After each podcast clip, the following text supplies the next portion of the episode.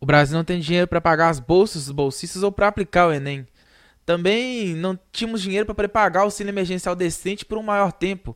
Claro, a desculpa sempre é essa: falta de dinheiro para a população.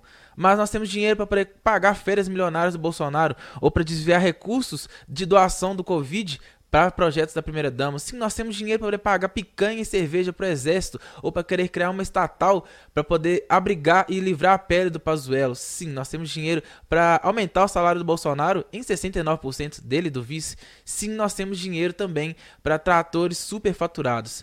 Bolsonaro é aquele típico pai avarento, rico, que tem dinheiro só para si mesmo e para os amigos e nunca para a família, metaforicamente falando, tá? Você sabe muito bem o que eu estou querendo dizer. Sim, continuamos vivendo nessa grande Guaicurus chamada República Federativa do Brasil.